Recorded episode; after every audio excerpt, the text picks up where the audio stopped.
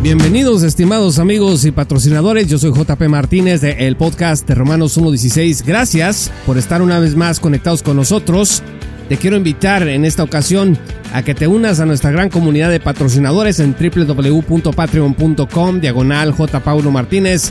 Además de acceder a recursos exclusivos, pues vas a estar hombro con hombro con nosotros en esta tarea de divulgación bíblica y teológica para la gloria de Dios en el mundo de habla hispana Así que no dudes en unirte hoy en www.patreon.com diagonal J. Paulo Martínez para que este programa siga siendo posible, siga llegando cada vez a más personas y nuestro contenido siga siendo de alta calidad. Una de las primeras cosas que debemos entender cuando vamos a investigar cualquier asunto es el concepto de honestidad intelectual. La honestidad intelectual tiene que ver con un compromiso que haces contigo mismo, de serte fiel a ti mismo y hacer un compromiso fuerte con el discernimiento y con tu propia conciencia. Esto implica que eres una persona libre, pero al mismo tiempo eres responsable. Y por lo tanto, no importa que aquello que te encuentres en tus investigaciones pues no te guste, vas a ser honestamente desde el punto de vista intelectual y vas a aceptar que los hechos dicen algo que a lo mejor no te gusta que digan. Y esto es muy importante cuando hablamos de la investigación teológica, porque en relación a los mitos sobre el dispensacionalismo, hay uno que vamos a revisar el día de hoy, que dice que dos jesuitas inventaron el dispensacionalismo. Se lo escuché recientemente a César Vidal y a Will Graham, pero es una idea que está presente en varios portales sobre todo eh, que tienen que ver con el postribulacionismo y el movimiento reformado. Ahora, déjeme decirle que yo sé que en la audiencia del podcast de Romanos 1.16 hay también postribulacionistas, hay amileniales, hay gente de la familia reformada, y lo que vamos a decir aquí hoy, pues no es nada contra el movimiento reformado propiamente, contra el postribulacionismo tampoco, o el amilenialismo, es simple y sencillamente analizar los hechos para desbaratar esta idea falsa que si somos intelectualmente honestos, pues cualquier argumento que tengamos contra el dispensacionalismo, este de que el dispensacionalismo lo inventaron dos jesuitas, pues no debe de ser uno de ellos. No a menos de que sacrifiquemos la honestidad intelectual en el altar de nuestro fanatismo ideológico. Proverbios 11, versículo 3 dice que la integridad de los rectos los guiará.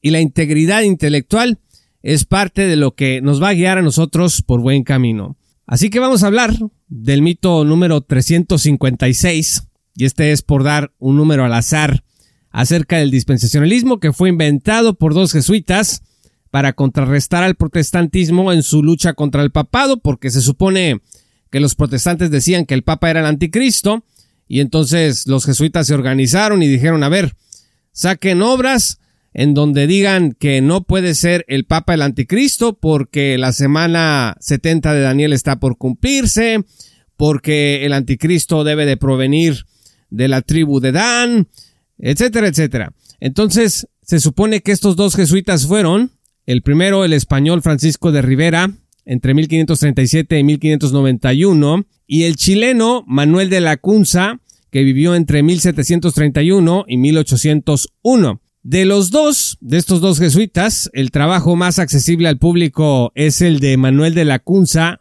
pues gracias a que el gobierno chileno tiene su obra La Avenida de Cristo en Gloria de 1812 digitalizada, esta obra fue publicada bajo el seudónimo de Josafat Ben Ezra, se hizo de forma póstuma contra las disposiciones de censura de Roma porque Manuel de la Cunza fue perseguido por su propia iglesia debido a varias cosas, entre ellas a sus ideas milenarias. Su obra es estudiada, la obra de la Cunza, en universidades chilenas, es muy importante de la Cunza para la cultura en Chile, y los académicos consideran que de la Cunza fue un liberacionista que vio un mundo renovado, libre de injusticias, de corrupción, con bienestar para todos desde su milenarismo, una especie de utopía de justicia social. Pero vamos entrando al grano, le quiero invitar también de antemano a que aquí vamos a hablar cosas de manera general, pero si usted quiere ver los detalles, tiene que leer mm, mi artículo, Manuel de la Cunza, auténtica escatología premilenial de Latinoamérica para el mundo. Está en www.patreon.com diagonal J. Paulo Martínez. Repito, el artículo se llama Manuel de la Cunza, auténtica escatología premilenial de Latinoamérica para el mundo.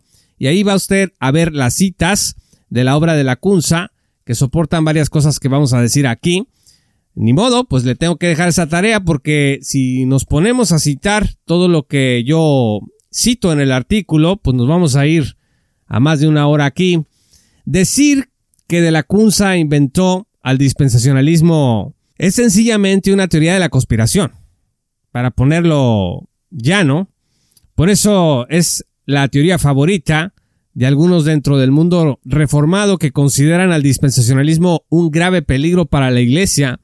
En los últimos tiempos, los mismos que se adhieren a las teorías de Quanon, del gran reseteo y este tipo de, de tópicos, pues son los que apoyan el mito del origen del dispensacionalismo en dos jesuitas. A ver, en primer lugar, de la Cunza era postribulacional. Y es que yo he leído que de la Cunza inventó el rapto pretribulacional, porque para empezar como que no está claro qué es el dispensacionalismo para muchos de sus críticos. Entonces, de la Cunza era postribulacional y el postribulacionismo, déjeme decirle, no es nada común entre dispensacionalistas, pero es muy común entre reformados. En segundo lugar, de la Cunza no creía en ningún rapto pretribulacional, él consideraba que la iglesia iba a atravesar por la tribulación.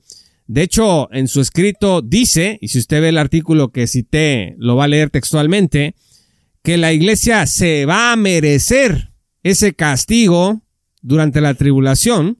En cuarto lugar, de la Cunza era premilenial, sí, pero esto no solo coincide con los dispensacionalistas premileniales, sino también con gente como Irineo, Justino, Victorino, Severo y Tertuliano, entre otros, cosa que él mismo Lacunza expone en su defensa, en su obra le dice a la iglesia de Roma, bueno, yo no estoy enseñando nada nuevo, también estos hombres de Dios, estos padres de la iglesia sostenían el premilenialismo.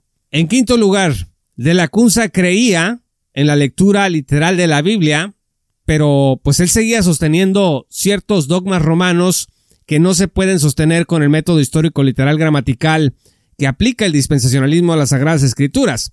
Hay que notar además que un llamado a la lectura literal de las Escrituras, pues no lo inventó de la Cunza. Usted puede hallar este tipo de convocatoria a la lectura literal de la Biblia en Justino Mártir, en Tertuliano, Hipólito, Jerónimo, ya está en San Agustín. En sexto lugar, de la Cunza creía en la salvación de los judíos al final de los tiempos, creía en un plan profético para ellos en la reunión de los judíos y en su instauración en Jerusalén, pero al menos respecto de la salvación del pueblo judío lo creían también Justino Mártir, el propio Agustín, y sobre la reunión de los judíos y su restauración, pues tiene usted que leer a Irineo, a Tertuliano, a Hipólito, a Cirilo de Jerusalén y a Hilary de Poiters, entre otros. Ninguna novedad. Y en séptimo y último lugar, de la Cunza fue traducido al inglés por Edward Irving.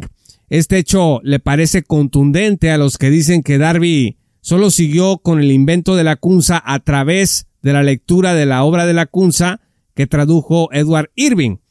Pero pues este argumento sigue siendo tan fuerte como se pueda demostrar que de la Cunza introdujo al dispensacionalismo como una novedad, lo cual como hemos visto pues de ninguna manera es viable, porque si en efecto Darby leyó a de la Cunza a través de la traducción de Irving, pues eso no significa nada. Así también leyó a Agustín, leyó a Irineo, leyó a Tertuliano y a muchos otros. No es de ninguna manera ningún argumento que soporte este mito de que de la Cunza inventó al dispensacionalismo.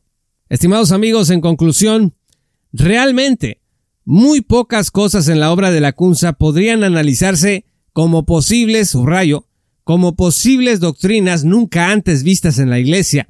De la Cunza señaló que él estudió las escrituras y descubrió que la condena que Roma había hecho del milenarismo, pues era una condena injusta.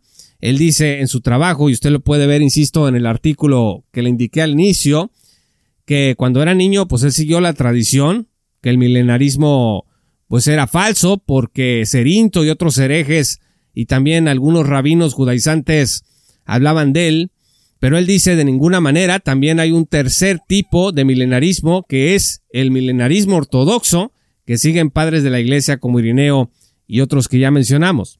Lo que el conspiracionismo quiere lograr al decir que de la Kun se inventó al dispensacionalismo es, por un lado, difamar la tradición como una novedad antibíblica, porque, bueno, se inventó entre el 1600 y el 1800. Pero por otro lado, lo que intenta este conspiracionismo es vincular al romanismo, que muchos evangélicos detestan, con el dispensacionalismo. Que esto de la gran ramera y todo eso, ah, pues resulta que el dispensacionalismo nació de la gran ramera para confundir a la iglesia evangélica. Es una especie de culpabilidad por asociación, pero ninguno de estos dos objetivos puede cumplirse si se tiene un poco de lo que hablamos al inicio del programa. Honestidad intelectual, honestidad en el análisis de los hechos, o como dice Proverbios 11, versículo 3, integridad en la guianza de lo que estamos investigando.